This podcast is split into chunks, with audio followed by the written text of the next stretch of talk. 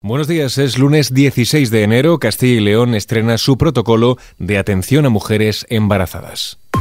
XFM Noticias con Jorge Quiroga. El sistema de salud de Castilla y León pone en marcha medidas destinadas a la prevención de abortos. Entre ellas están la derivación a los equipos de salud mental de aquellas que lo pidan, una cuarta ecografía en el primer trimestre del embarazo para escuchar el latido del bebé y una ecografía en cuatro dimensiones.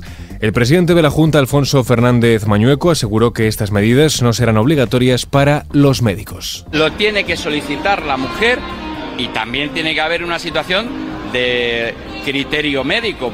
De esta forma matizaba las palabras de su socio de gobierno, el dirigente de Vox y vicepresidente de la Junta, Juan García Gallardo. La novedad implica que a partir de ahora para los médicos va a ser obligatorio ofrecer estas tres cuestiones, estas tres medidas pro vida.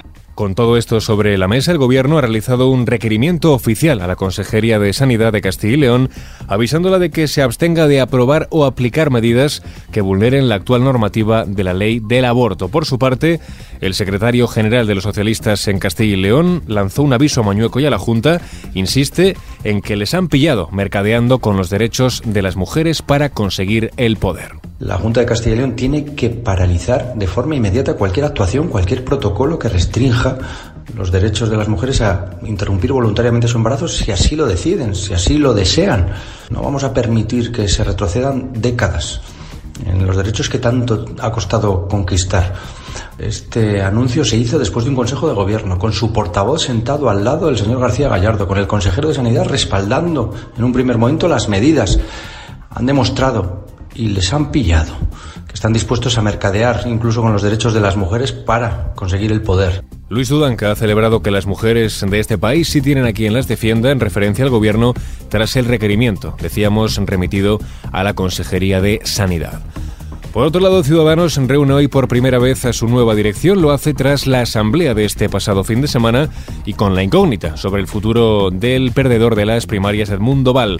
La nueva portavoz política de Ciudadanos, Patricia Guasp, ha querido agradecer a Inés Arrimadas y Edmundo Val por su trabajo al frente del partido. Si algo diferencia a Ciudadanos del resto de partidos es que aquí prima el proyecto por delante de los sillones.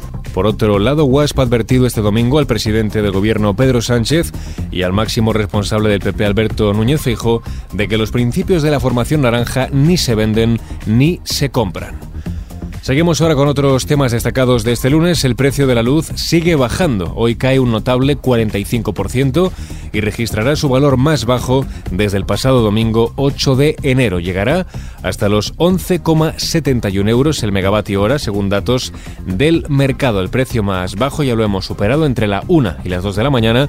El tramo más caro se registrará entre las 8 de la tarde y las 9 de la noche. Se pagará a 34,20 euros. Vamos con otros temas. Desde hoy España es pionera en Europa en el control de entrada de aparatos eléctricos de terceros países. Esto se produce con la entrada en vigor de un Real Decreto con el que se pretende frenar la entrada de todos los dispositivos tecnológicos que no cumplan con la regulación europea. Ya en clave internacional, Zelensky eleva a 30 los muertos en el ataque ruso a un edificio de Dnipro. El presidente de Ucrania actualiza la cifra de fallecidos tras la explosión en este edificio residencial, donde todavía continúan desaparecidas otra treintena de personas que podrían estar entre los escombros. El mandatario ucraniano ha explicado que entre las 30 víctimas mortales se encuentra una niña de 15 años y que dos niños perdieron a sus padres. Y terminamos este podcast con la previsión del tiempo que nos espera para este lunes.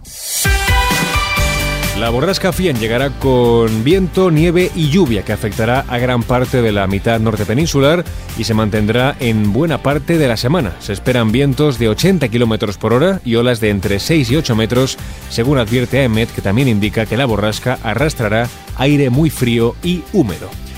Y así lo dejamos. Susana León estuvo a cargo del control de sonido. La información, ya sabes, continúa actualizada en los boletines de XFM. Muy buenos días.